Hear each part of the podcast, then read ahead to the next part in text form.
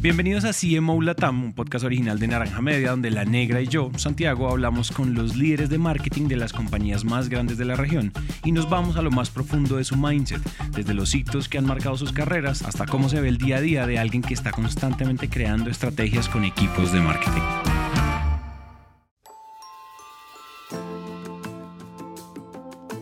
En el episodio de hoy hablamos con Juan Carlos Suárez, director de marketing de la organización Corona para México y Centroamérica, una multinacional colombiana con 140 años de historia en la comercialización de productos para el hogar y construcción. Juan Carlos tiene una habilidad especial para el desarrollo de nuevos productos, sourcing y compra, y esto lo llevó a establecer el departamento de mercadotecnia en Corona en un tiempo récord de seis meses. Imagínense eso de cubrir estrategias de precios, administración de portafolio, trade marketing y comunicaciones en tan poco tiempo. Pero para que sea el mismo Juan Carlos el que nos cuente ese detrás de cámaras en una industria tan particular como la de Corona, vamos con la conversación.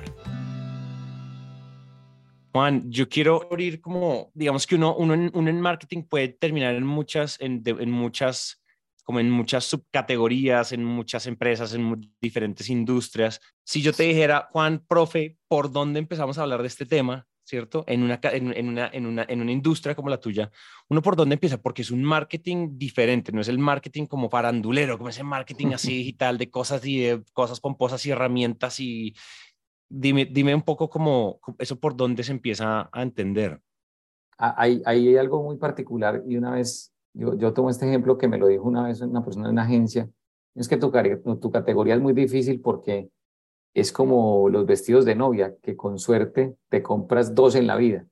Y esta, pues realmente eh, me, gustó mucho como ese ejemplo porque pues no, no, todo el, no todo el tiempo está uno escogiendo los acabados de su casa. Eh, realmente cuando llegamos a, a, vivir a un lugar, eh, si alguien está, por ejemplo, en renta, que es como lo primero que casi la mayoría de la gente hace, pues uno no escoge qué baños está usando, eh, qué grifería está usando, qué regadera, qué ducha pues va a usar. Entonces alguien ya más tomó la decisión por, por, por uno y uno simplemente usa un producto y ni se da cuenta que está usando. Y cuando compras una casa, seguramente alguien más tomó la decisión por ti, eh, en este caso el diseñador, el arquitecto, el constructor, puso algo, tú lo estás usando y por allá eh, a los 10 años de pronto caerás en cuenta de que, de que algo no te gusta, que lo quieres cambiar, de que hay algo mejor y, y, es ahí donde entramos, donde, donde tiene que entrar uno, bueno, ¿cómo? Pues por un lado tengo que ser eficiente con el uso de los recursos porque no puedo estar andando, eh, pues eh, uno no puede estar invirtiendo dinero pues a, todo el mundo, a caer de pronto en televisión, en radio todo el tiempo, eh, tratando de hacer una awareness de una marca o de productos que la gente no está pensando en ellos.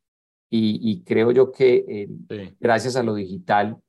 hemos llegado también a poder hacer un marketing mucho más dirigido a quien realmente está en ese proceso de compra, de remodelación. Y se da uno cuenta, pues a través precisamente de todas estas plataformas digitales, eh, cuando la gente empieza a buscar eh, baños o grifería o quiero buscar llaves o reparación de algo, inmediatamente uno puede meterse por ahí y ser mucho más eficiente en el, manejo del recurso. Entonces,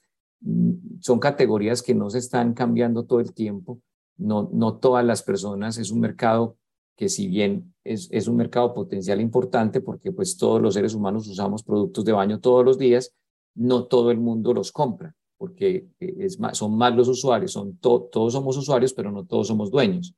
Entonces hay que ver quiénes son realmente esos dueños de casa que, que están, o nuevos dueños que están llegando a ese proceso, los que se están casando o los que eh, están próximos de pronto a, o tienen hijos entonces necesitan ampliarse un poco de donde estaban antes y necesitan buscar esa, esa, mm, esa remodelación o esa, esa ampliación del espacio donde estaban antes. Yo creo que ahí lo importante es identificar muy bien esos momentos de compra y, y, y cómo es ser relevante en ese instante. Entonces, es, es invertir también en el momento. Hemos dado cuenta, por ejemplo, que eh, en algunas regiones en las que estamos, e, ese e, es el momento del punto de venta que cobra mucha más relevancia. La gente a veces estudia algo por ahí en Internet, pero, pero el, que está, cuando llega al punto de venta es donde cambia realmente esa decisión, donde se influencia finalmente esa, esa última, ese último momento donde eh, te puedes comprar el producto A, el producto B, el producto C, dependiendo de quién te asesore, cómo te asesore, y ahí se tiene uno que, revolver, que volver también relevante para esa persona que está brindando esa asesoría en el punto de venta. Y esa, y esa persona no necesariamente, eh, casi nunca es nómina nuestra, porque pues realmente vendemos mucho a través de distribuidores. Es como también eh, vas a esas audiencias a influenciarlos para que te ayuden a promover tu marca. Entonces, creo que hay varias aristas ahí que son importantes de tener en cuenta cuando son categorías no tan comunes y, que, y cuya eh, compra no es tan frecuente, pues realmente es, es algo bien esporádico. Oye, y respecto a eso, digamos que hagamos de cuenta que nos están escuchando o personas en, digamos, no la competencia, pero sí personas como con una categoría de pronto muy parecida o de pronto una categoría que tenga una naturaleza muy parecida a la tuya. Digamos que si yo te pusiera como a, empecemos a destilar los grandes aprendizajes liderando una categoría tan exótica como esa, ¿cuáles son esas cosas que tú sabes que son esos mantras que sabes que han servido en algo tan específico como esto que haces tú? Lo primero es que tienes que tienes que ayudarle al, al, usuario a entender la categoría. Y ahí entras en un dilema porque dices, bueno, ¿ayudo a construir categoría o ayudo a construir mi marca? ¿No? Pero creo que de todas maneras esa educación al final va a ser valorada por el consumidor independiente, pues, y, va a valorar también quién fue el que le enseñó y le explicó, ¿cierto? Eh, porque antes de, probablemente antes de escuchar esta entrevista o tú antes de, que estuviéramos hablando, eh, pues no has pensado antes en qué, en qué tipo de baño tienes en la casa, si es de una pieza, si es de dos piezas, si descarga mil gramos, si descarga 200, si es que consume 6 litros de agua o 4 litros de agua, si es limpio, si es fácil de limpiar, si no es fácil de limpiar. Eh, en fin, hay una cantidad de atributos detrás que probablemente la gente no sabe ni siquiera por dónde empezar a preguntar y llegas a un punto de venta, eh, por ejemplo, en donde estamos en México en este momento, donde llegas y encuentras 50 modelos distintos de sanitarios en un mismo punto de venta, 50, ¿cierto? Entonces, ¿por dónde arranca uno? Y ahí, entonces, lo, principal sería, hay que, hay que hacer como estas guías del,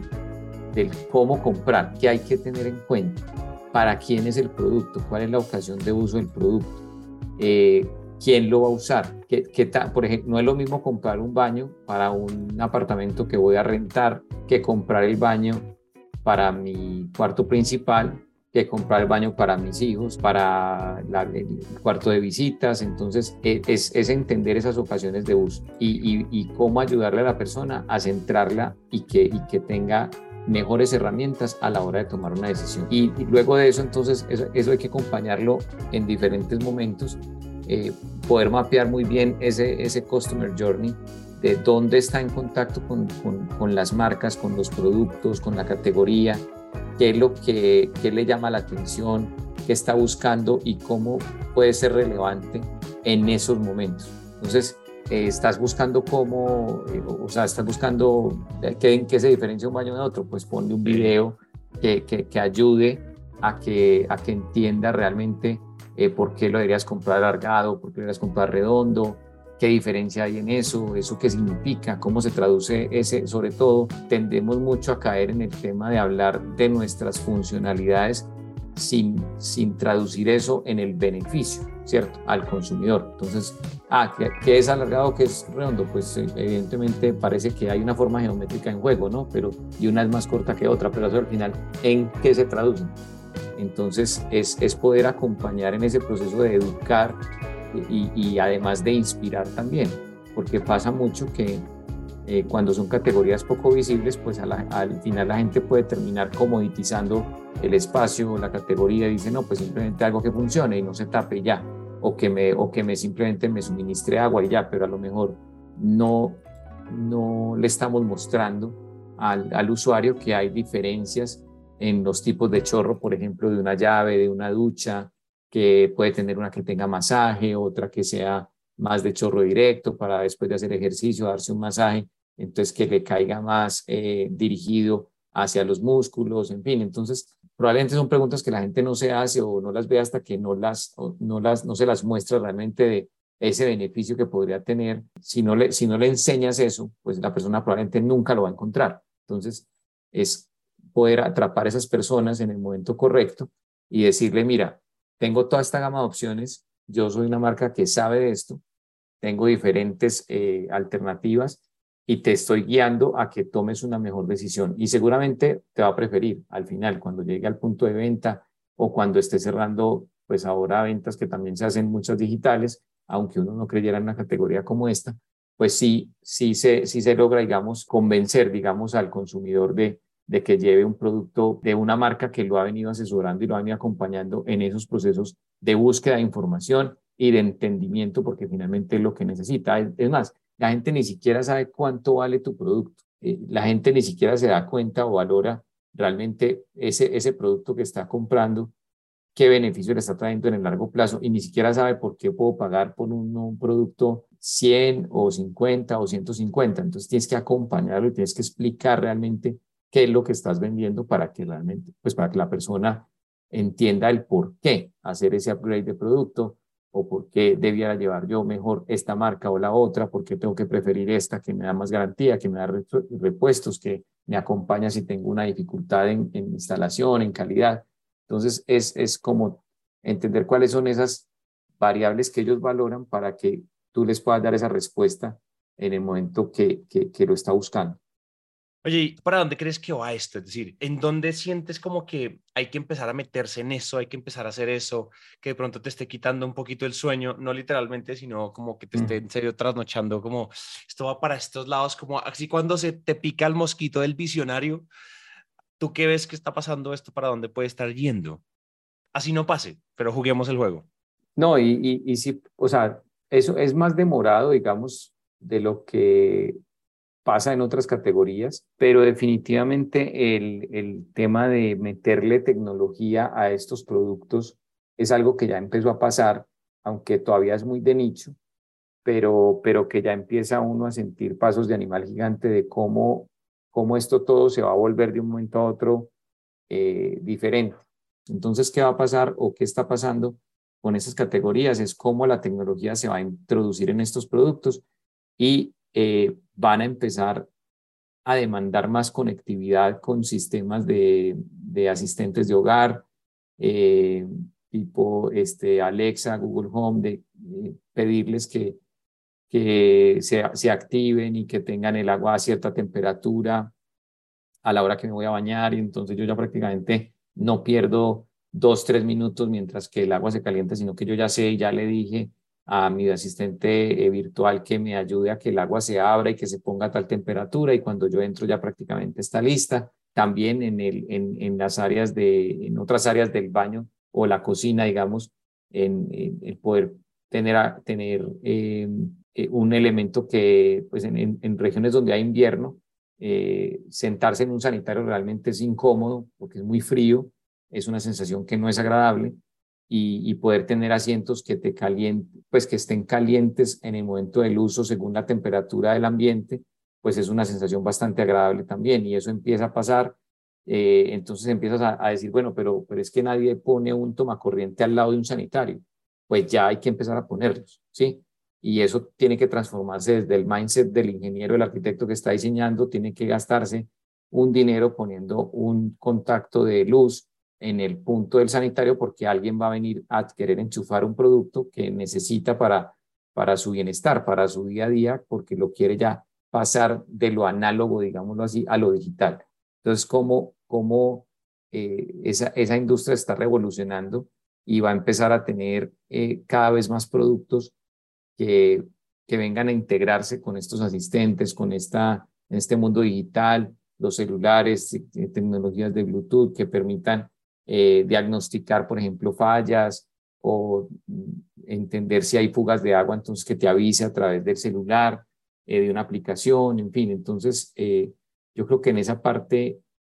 sobre todo el desarrollo de productos, es el que, el que siento yo que puede quitar más el sueño porque somos industrias en general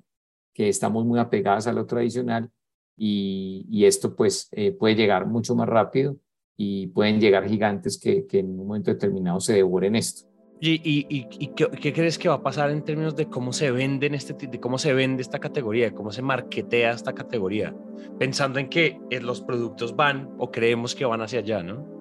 Sí, eh, ahí hay mucho tema de, de, que creo que también se va a empezar a involucrar mucho más y la gente le tiene que perder el miedo un poco a eso y es a cómo utilizar la realidad aumentada. Y es el poder a través de tu, de tu dispositivo eh, celular acceder a tu espacio, a tu propio espacio y jugar de manera rápida con cómo se ve este producto en mi ambiente. Y en eso, digamos, amplitud de, de categorías eh, de mejoramiento del hogar. Ahí ya las pinturas ya tienen aplicaciones que hacen eso. Eh, ah, ¿cómo se ve esta pared de color azul? Y pues literalmente lo pones y, bajas el color azul, el naranja, el que tú quieras, y ya sabes cómo se ve eso en el espacio, cómo se ve un comedor, cómo se ve una sala, eh, y, y, en el baño, pues entonces el reto es igual, o sea, cómo se ve este baño nuevo aquí, cómo me imagino yo, pero es en mi espacio, porque claro, cuando salgo al punto de venta, allá está perfectamente bonito, es un baño que ni siquiera existe en ninguna parte del mundo, ¿no? Un baño de 6x6, eso pues no, no, realmente nadie lo tiene, y, con, y, y entonces, ¿cómo traducir eso que yo veo tan bonito de pronto en una revista, o que lo veo tan bonito en, un, en una página web, en en un en un post que veo o, que lo veo en, en, una exhibición, cómo realmente lo puedo hacer ver en mi casa, en mi espacio, en mi ambiente. ¿sí? Y eso es lo que, eh, digamos, en marketing el esfuerzo va a estar muy hacia ese lado de desarrollar herramientas digitales que ayuden a conectar esas, esas personas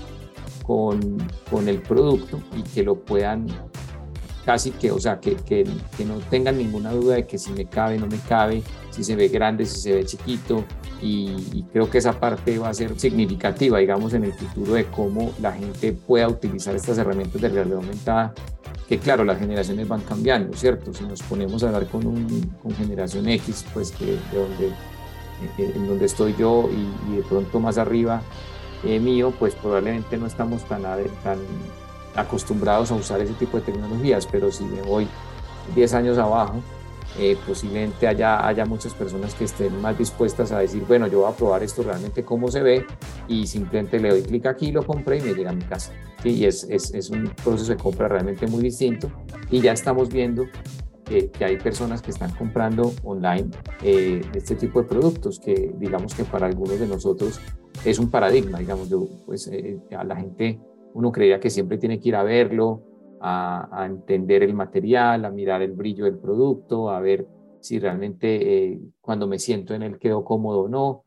Pero hay gente que realmente está simplemente con muy buenas ayudas audiovisuales, pues puede tomar decisiones de una manera rápida y, hacer una compra por internet o comprar y, ya prácticamente tener una decisión tomada e ir a buscarlo para solamente ratificar eh, algunas de esas eh, decisiones que ya había previamente tomado, está entre dos opciones, va a las mira y ya descarta y selecciona una de ellas, pero hay que ayudarle mucho a este usuario para que desde su casa pueda imaginarse su espacio y darse cuenta de, en su ambiente. Oye, muy, muy interesante eso, como, como igual está avanzando, uno sentiría que puede que avance un poquito más lento que otras categorías o que otras cosas, que, o, otras formas de marketear cosas, pero pues igual tiene mucho sentido, es decir, igual todo está yendo hacia allá en diferentes, desde diferentes aristas. Te quería preguntar ahora como, hay una, una de las cosas que siempre nos ha intrigado en este show y es cuando, cuando tú estás construyendo un equipo en esta categoría, de pronto es diferente el equipo que construyes en marketing en esta categoría al que construirás en otra. Cuando tú estás buscando equipo, ¿qué es lo que tú buscas en un equipo de marketing? Después de muchos años de darle a esto, ¿qué es lo que tú buscas? O sea, si yo te cambiara de una empresa a otra, tú lo primero que dices, yo necesito un equipo así, así, así, así, que sepa esto, esto y esto. Es, uno de los grandes retos, ¿sabes? Conformar el equipo, porque normalmente cuando vas a las facultades y, y recibes hojas de vida, la gente viene de otra onda distinta, ¿cierto? El que está vendiendo dulces, el que está en consumo masivo, el que está en servicios, no todo el mundo se enamora o le saca el gusto a, hacer, hacer mercadeo en una categoría, digamos, no tan, no tan típica como las que acabamos de mencionar. Entonces, digamos, como hay, hay, varias aristas, digamos, dentro del equipo, ¿no? Eh, el equipo tiene unas personas que son de comunicaciones y por supuesto esas personas pues tienen que saber mucho de este tema de publicidad tradicional, de publicidad online, eh, redes sociales y demás. Digamos que ese, ese todavía pues es, es más manejable digamos, y, más viable encontrar un talento que se, se adapte a ese, a ese rubro, digamos, del, del área que trabajamos. Eh, hay, hay uno, por ejemplo, que es el del punto de venta, que son personas que les tienen que estar muy apasionadas por estar en calle y por, en general, el punto de venta de material de construcción tiene unas particularidades eh, o de acabados de construcción. Sí, no es lo mismo una persona que está en marketing manejando una góndola para vender chocolates o para vender eh, el café o para vender galletas, eh, pues es muy distinto al, al, al, que tiene que ver una sala de exhibición de remodelación y decir, yo quiero estar en este espacio porque aquí estoy más iluminado y, y quiero poner mi producto de esta, de esta manera y cómo lo exhibo y lo resalto y, y hago que se vea distinto a los demás. Y, le pongo un material atractivo porque no es lo mismo el tráfico, cómo se mueve dentro de una tienda de estas. Entonces, pues sí hay como un grado de, mayor especificación en que esa persona que está en el punto de venta de acabados de construcción es diferente. Y el otro reto grande está por el lado de, de quien maneja el producto, ¿cierto? Porque este producto es muy técnico, entonces es un perfil que le tiene que gustar la parte técnica para que la entienda, para que entienda además el proceso de manufactura, porque nos gusta ver eh, o de abastecimiento, si es que es un producto comprado, para que entienda cuáles son esos drivers del costo, cuáles son esas cosas que le pueden generar ganancias en el largo plazo, en el mediano y en el largo plazo, qué cosas puede hacer y qué no. Entonces tiene que conocer, es casi que un gerente de negocio, ¿sí? Eh, como nosotros lo vemos, es, es una persona que tiene que entender muy bien su producto para que eh, pueda encontrar soluciones dentro de las capacidades de la organización que satisfagan además al cliente que también tiene que conocer muy bien y decir qué está buscando, qué es lo que quiere, por qué me compraría el producto A y no el producto B, que además hablamos es un consumidor que ni siquiera sabe qué quiere, ¿cierto? Porque no, no sabía qué quería hasta que se le daña algo o hasta que tiene esa oportunidad cada 7, 8, 10 años de decir voy a pensar en remodelar. Entonces, eh, no es un consumidor muy experto, pero que, que se va a enfrentar a un mundo de información que lo va a bombardear y, y, ahí está esta persona de producto pensando cómo le doy yo a esta persona esa satisfacción o cómo desarrollo productos para diferentes segmentos, porque tengo que tener productos eh, de precio de entrada, productos intermedios, productos altos. Hay unos segmentos de lujo que no van a querer verse igual que, que, que en los demás o más exclusivos. Entonces, ese talento realmente no es fácil de encontrar. No es fácil de encontrar a alguien que al final se apasione por esto, muy enfocado, insisto, en el negocio, ¿cierto? Es una persona bastante orientada al número, a la rentabilidad, a fijar precios correctamente. Entonces, eh, esa es como una parte que, que ha sido bastante retadora, digamos, a lo largo de todos estos años. Yo creo que estoy muy de acuerdo. Finalmente, si uno no encuentra gente que esté alineada, así sea raro, ¿no? Como que así, así la categoría, a veces uno diga, bueno, ¿cómo hacemos que la gente se enamore de esta categoría? Hay, hay enamorados y esos hay que salir a buscarlos. Pensando en, en, en, que la audiencia son otros como tú, homólogos tuyos en otras categorías, en otras industrias, en otras empresas, ¿qué consejo les quisieras dar o qué recomendaciones les podrías tú dar que a ti te hayan servido mucho desde algún consejo que sepas, desde libro, desde, desde em, eh, dónde, dónde pueden aprender más, bueno, cualquier tipo de recursos en temas de marketing que tú digas, esto puede ser muy cambiavidas o incluso un consejo tuyo de la vida. Yo, eh, pues, insistiría un poco como en esa parte que, he venido comentando y es el, el, darle una mirada integral al negocio. Y en eso, si una persona de marketing no, no, no domina un poco finanzas, así sea básicas, eh, creo que va, va a sufrir un poco porque eh, de alguna manera le, le va a costar conectar con la organización y, poderle vender ideas y aterrizar esas ideas de, a cosas reales y que la organización pueda pagar, ¿cierto? Ese, ese driver del, del, del gasto es muy importante. La variable precio nosotros manejamos, pues tradicionalmente se habla mucho de las famosas cuatro P's del marketing y, la única que realmente trae dinero es la, es la, del precio, las otras todas gastan, ¿no? Entonces eh, hay, que, hay que mirar muy bien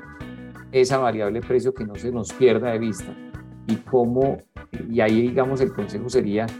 eh, gastémosle tiempo a, entender de pricing, a entender por qué hay que eh, no dejar dinero sobre la mesa, en dónde está mi competidor, dónde estoy yo, qué fortalezas tiene él. No cae, esas guerras de precios no traen nada bueno, solamente destruyen valor. Tenemos que tener diferentes opciones para los diferentes clientes. Cómo, cómo hacer también respetar unas reglas de juego en pricing que funcionen tanto para la organización como para los clientes. Y, creo que ahí, cuando uno tiene ese, ese concepto claro, eh, pues al final puede estar buscando negocios que, que, le traigan rentabilidad a la operación y que, y que además sean realistas, porque ideas, ideas hay muchas, ideas siempre habrá de, de, cómo presentar algo distinto y de invertir mucho y de gastar mucho en publicidad y de hacer eh, activaciones y mil cosas que, que pueden eh, seguramente verse muy bien y postear y hacer eh, ruido y volverse virales, pero al final la compañía necesita el dinero. Entonces, eh, estamos, es, a menos que, que, sea un marketing de organizaciones sin ánimo de lucro, pues muchos que también los hay, pero digamos la mayoría que creo que, que nos escuchan están en, otra, en otros negocios y es finalmente cómo hacemos rentable esta operación, cómo hacemos que traigamos más valor al, al, negocio. Y, también incluso, ¿por qué no retar a la empresa a que tenga mejores costos? Cómo, cuando uno entiende un producto, uno entiende el proceso de, la fabricación o del abastecimiento, incluso puede llegar a sugerir cosas eh, en, otros procesos, en otras operaciones que le ayuden a mejorar el desempeño en general a la compañía. Entonces, eh, eh, ese, ese marketing integral de alguna manera pues es muy importante para que eh, pues uno sienta también esa, esa satisfacción de estar contribuyendo positivamente al negocio. Fantástico, fantástico Juan. Esto estuvo muy, creo que esto es muy poderoso para la gente que, que además siente como yo estoy en un, en un lugar parecido, adelante o atrás, creo que está en un lugar muy parecido y esto les puede ser muy útil. Voy a, voy a, gran cierre, creo que ese consejo, ah, sabes que el otro día me decían en una entrevista que los CMOs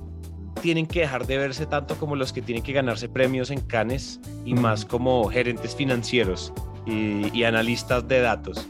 Entonces, claro, sí suena un poquito menos glamuroso, pero en realidad es más enfocado en el negocio. Que es cierto, es cierto, esto ya no se trata de ganar unos premios porque sí, sino que se trata de que las agujas del negocio se muevan. Juan, de verdad, muchísimas gracias. Fantástico, creo que para contarte un poquito. Le agradecemos a Juan Carlos por su tiempo. Recuerden que este es un podcast original de Naranja Media en el que también queremos mantener la conversación viva con ustedes. Así que pueden escribirnos a nuestras redes arroba naranja media o por WhatsApp al más 57 317 316 9196. Si les gustó este episodio pueden suscribirse, darnos 5 estrellas, dejar una reseña o si sienten que podemos mejorar también escríbanos que queremos escucharlos. La producción de este episodio estuvo a cargo de Juan Molina, edición por Ana María Ochoa, booking por Catherine Sánchez y diseño de sonido a cargo de Cristian Cerón. Yo soy Santi y nos vemos muy pronto.